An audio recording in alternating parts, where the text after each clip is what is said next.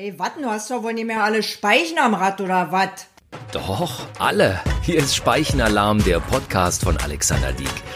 Und ich erzähle von meinem Abenteuer-Radmarathon. 300 Kilometer an einem Tag, von den Vorbereitungen eines Normalo-Radlers auf die Megatour Mecklenburger Seenrunde und zeige euch, was auch ihr alles Neues schon allein beim Training sehen, erleben, fühlen könnt, auf und neben der Straße, wenn ihr euch auf so ein Experiment einlasst. Kommt mit und seht das Leben mit den Augen eines Radlers. Hallo, schön, dass ihr wieder dabei seid bei meinem Motivationspodcast Minuten auf dem Weg von einem Normalo-Radler zum 300 Kilometer Bezwinger.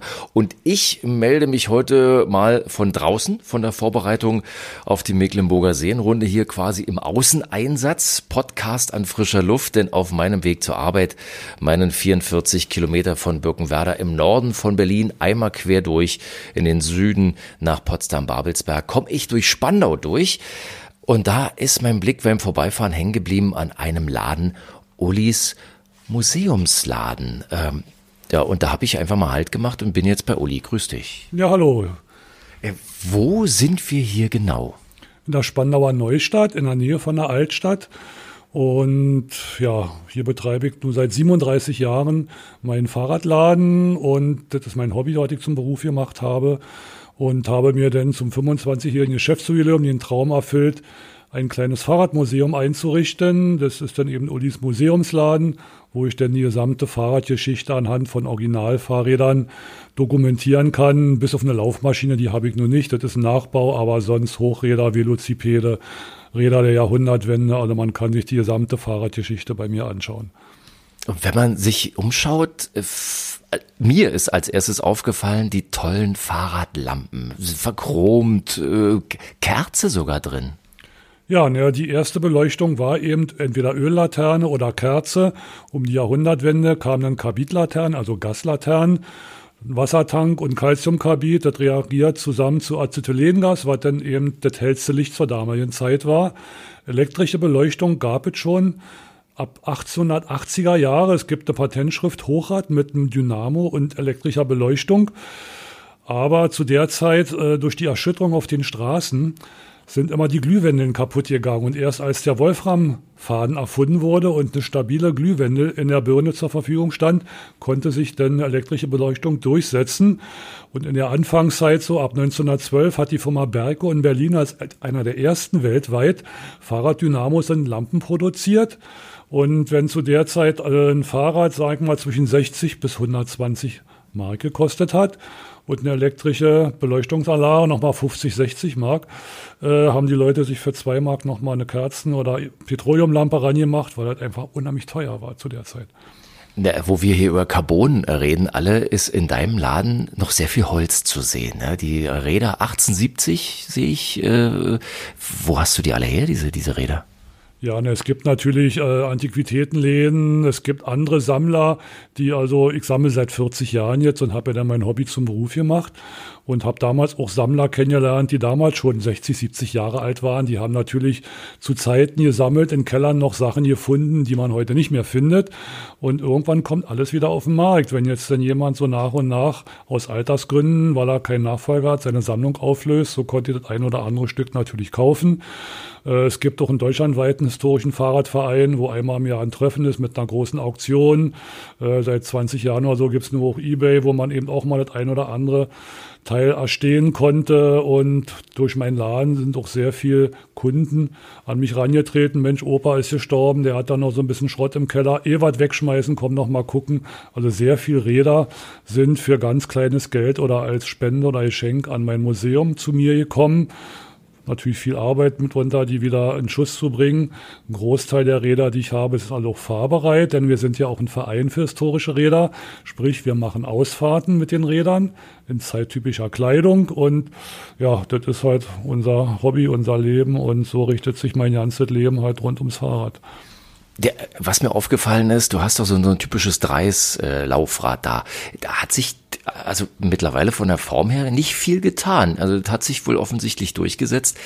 Hier steht aber auch noch so ein richtig schönes großes Hochrad. Ähm, das ist so ein, so ein, ein kleiner Ausreißer. Also es hat sich nicht durchgesetzt, das Hochrad, eigentlich bis zur heutigen Zeit. Ja, das Hochrad hatte ungefähr 20 Jahre was es auf dem Markt war. Vorher waren die Velocipede und die hatten, sag ich mal, einen Raddurchmesser so ein bisschen größer als ein 28er Rad heute. Und es gab noch keine Übersetzung wie heutzutage mit einer Kette. Und das bedeutete, eine Pedalumdrehung war eine Radumdrehung. Das kann man ja mal rechnen, wenn ich also einen Raddurchmesser von mir aus von 80 Zentimeter habe. Äh, Kreisformel Durchmesser mal Pi, also mal 3,14, dann habe ich zweieinhalb, wenn es hochkommt, drei Meter pro Kurbelumdrehung an Metern zurückgelegt. Das ist so, als wenn ich bei einem modernen Rad heute meinen zweitleichtesten Gang einschalte. Damit kann ich zwar einen steilen Berg hochfahren, aber versuche mal damit 30 km/h auf der Ebene zu fahren. Ging nicht. Also, was haben die Leute sich gedacht? Wir machen den Durchmesser des angetriebenen Rades größer. Und so ist es zum Hochrad gekommen. Die Leute wollten eben schneller fahren. Und was heute zum Beispiel verschiedene Rahmenhöhen sind aufgrund der Schrittlänge, also gibt lange, kurze Menschen, lange, kurze Beine. Man kann, oder muss dementsprechend die richtige Größe sich kaufen. Und beim Hochrad konnte man nichts verstellen in der Höhe. Man musste den richtigen Raddurchmesser kaufen. Und so gab es die Räder eben in 10, 12 verschiedenen Raddurchmessern, passend zur Beinlänge. Ja, das war natürlich sehr gefährlich. Man saß sehr hoch, fiel dementsprechend tiefer, wenn es mal zum Sturz kam. Und aufgrund des ungünstigen Schwerpunktes so ganz knapp über der Vorderradachse, da reichte ein kleines Steinchen, was im Weg war, und man ist dann vorne rüber geknallt und gab viele Todesstürze auch. Und dann hat man überlegt, Mensch, wie kann man das Rad sicherer machen? Und so kam es dann zum englischen Safety oder Sicherheitsniederrad. Die ganzen Innovationen kamen ja aus England, darum sind heute noch weltweit die ganzen Gewinde, englische Zollgewinde. Die Dampfmaschine, die Eisenbahn, die ganzen industriellen Sachen kamen ja aus England ursprünglich. Ja, und so hieß es nach dem Englischen eben Safety, Sicherheitsrad. Und als dann bezahlbare und vor allem haltbare Ketten zur Verfügung standen, hat sich das Fahrrad, wie wir es heute kennen, durchgesetzt. Also seit Anfang der 1890er Jahre, eigentlich nur inzwischen seit 130 Jahren, gibt es das Fahrrad, wie wir es heute kennen. Kettenantrieb aufs Hinterrad, dadurch konnte man Übersetzung dementsprechend gestalten. Äh, Antrieb und Lenkung getrennt. Beim Hochrad war ja noch so, dass eben auch das angetriebene Rad das gelenkte Rad war. Man musste ja dann mit den Füßen sozusagen noch mitlenken. Und ja, ihr habt dann schon vor 120 Jahren Gangschaltungen, Hohlkammerfelgen, äh, alles, was uns heute als Innovation äh, angepriesen wird, was uns die Industrie halt verkaufen will. Es gab vor 100 Jahren schon voll gefederte Räder. Es ist alles nichts Neues. Das Einzige, was wirklich neu ist in den letzten 20 Jahren, ist die LED-Beleuchtung und die ist ein Knaller. Und selbst äh, Nabendynamos, also gab schon in den 30er Jahren Patentschriften für Nabendynamos. Ich habe einen von 1950 aus England, also auch schon 70 Jahre her. Und heute hat das jeder Draht eigentlich drin, aber es gibt kaum etwas Neues. Ähm, woher kommt denn eigentlich dieser Drang äh, zum Retro-Bike? Weil auch der Verein Historische äh, Fahrräder kümmert sich ja darum. Äh, die Gemeinde wird immer größer. Woran liegt das? Das ist schwer zu sagen. Also für mich ist es äh, neben meinem Hobby auch mein Hauptfortbewegungsmittel. Ich habe bis heute weder Auto noch Führerschein und habe dann irgendwann gedacht, Mensch, ich bin eigentlich gelernter Zimmermann, äh, mal das frühe Aufstehen auf dem Bau schindern, wie kannst du vielleicht anderweitig dein Geld verdienen? Und habe mich dann getraut, vor 37 Jahren einen kleinen Fahrradladen aufzumachen. Und das hat geklappt, wie man sieht. Und ja, das Retro als Fahrrad, äh, das klassische Fahrrad mit dem Stahlrahmen, was ich also bevorzuge, kein Alu, kein Carbon, keine Federung nach Möglichkeit, keine Scheibenbremsen und keine Elektroräder. Da halte ich mich komplett raus aus dem Geschehen. Und äh, diese schnelllebige Zeit heutzutage, ich denke mal, so ein bisschen Entschleunigung äh, ist wieder ein bisschen im Kommen, dass die Leute eben auch mal ein bisschen abschalten wollen. Und da gibt's eigentlich nichts Besseres, als wie Fahrrad zu fahren. Und so ein klassisches Fahrrad, wo wirklich möglichst wenig Technik dran ist. Je weniger dran ist, und weniger kann kaputt gehen. Und irgendwelche Hightech-Räder heute mit Scheibenbremsen, die auch gerne mal verbiegen und schleifen und äh, elektronische Schaltungen. Und wenn die Batterie alles, kannst du nicht mehr schalten. Also ich halte davon nichts. Es soll, gibt ja Leute, die mögen das, ist ja auch völlig okay. Jeder soll, soll sich das holen, was ihm gefällt. Aber meine Welt ist es nicht mehr. Und ich denke, es gibt immer mehr Menschen, die in diese Richtung tendieren. Und ja, und die kommen dann halt zu mir und kriegen halt die, die klassischen Sachen. Äh, wir sitzen jetzt hier in deinem Wohnzimmer und es ist quasi äh, ist Fahrrad. Also man sieht äh, Miele-Fahrräder, sehe ich.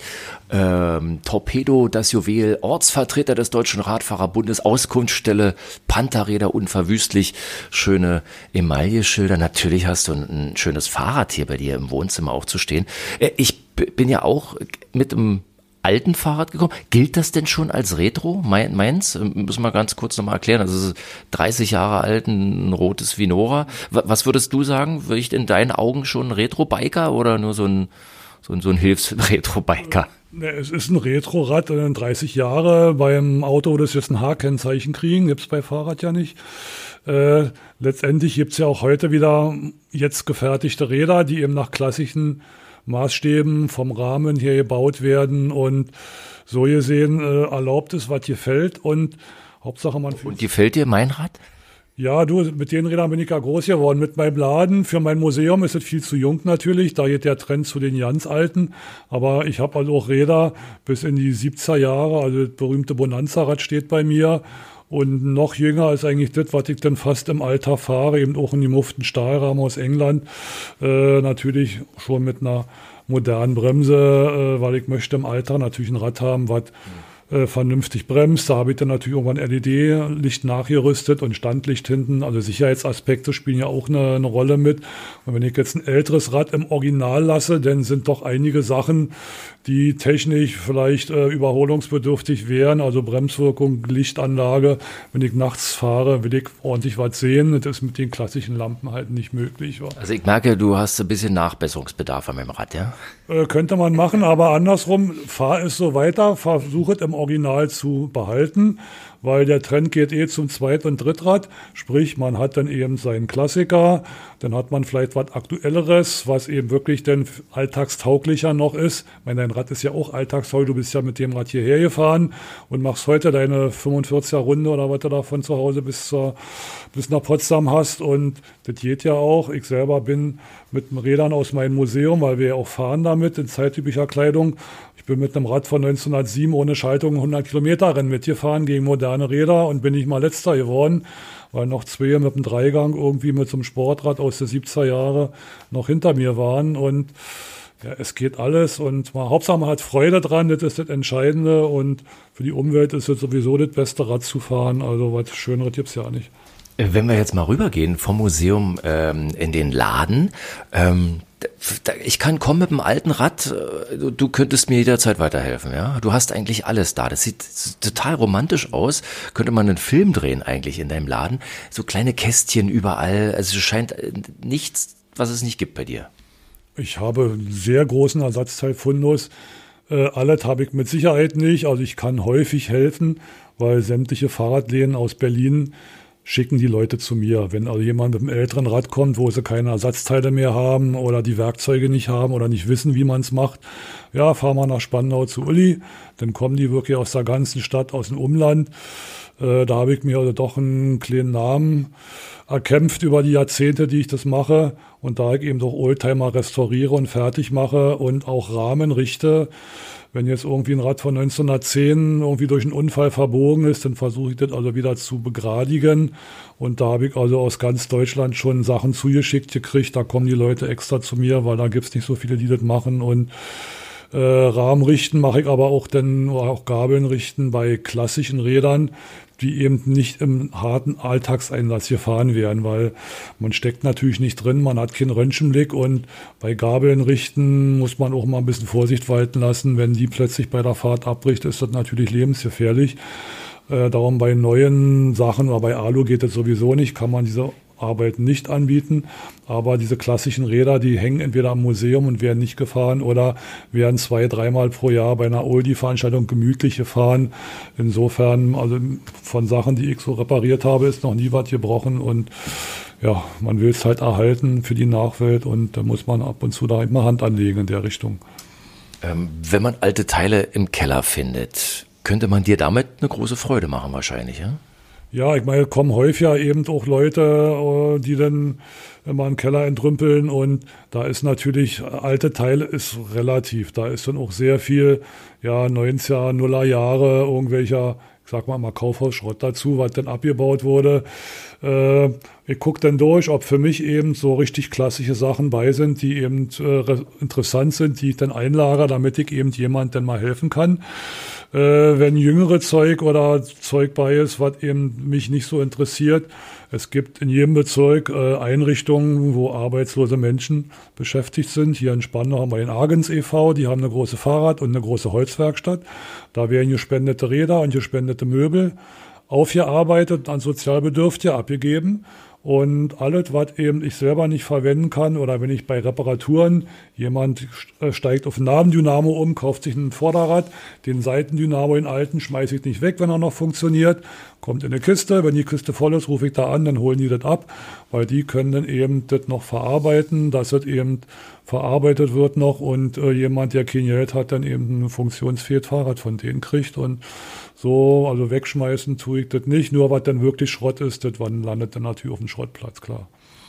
Uli, großes Talent, großes Herz. Danke für deine Zeit, dass ich mal reingucken durfte auch wieder so eine Gelegenheit, die ich der MSR zu verdanken habe, denn hätte ich mich nicht angemeldet, hätte ich ja nicht äh, trainieren müssen, wäre ich nie auf die Idee gekommen, mit dem Fahrrad die 44 Kilometer äh, zur Arbeit zu fahren, hätte ich nie die tollen Dinge gesehen und erlebt, die mir dadurch vor den Fahrradlenker gekommen sind, wie eben dein Laden in Spandau. Uli, ich wünsche dir und uns ein schönes Fahrradjahr. Ja, dem kann ich mich nur anschließen. Draußen scheint die Sonne, wir haben jetzt März und naja, es geht bergauf, die Tage werden länger und ja, geradelt wird das ganze Jahr über. Im Winter hat man ja dies Jahr nicht. Kein Schnee, kein Eis, konnte man ja durchradeln. Gegen Kälte kann man sich warm anziehen. Also Leute, mehr Radfahren, lasst das Auto stehen und genießt das Radeln, entspannt euch dabei, es gibt nichts Schöneres. Das war Uli Feig, ein super netter Fahrradverrückter im besten Sinne. Ihn findet ihr, wenn ihr mal ein Problemchen habt mit euren Rädern, egal wie alt, in Spandau in der Jagostraße 28. Da ist dann auch sein Museum zu finden. Und er hatte es ja schon gesagt, dass er mit seinem gekräuselten Schnauzer auch unterwegs ist mit seinen Mitstreitern vom Verein Historische Fahrräder Berlin. Und der Verein möchte zusammen mit der Mecklenburger Seenrunde beim ersten Velo Classico Style Ride Berlin dabei sein, wenn dieser ganze Corona-Irrsinn dann vorbei ist. Eine schöne Ausfahrt im Style, Fahrräder und Mode vergangener Zeiten eine tolle Sache. Ja, und das äh, Fahrradputzen nicht unbedingt was mit Style oder Stil zu tun hat oder nur was für äh, Ästheten unter uns ist, nee, sondern vielleicht bares Tempo auf dem Tacho wert ist.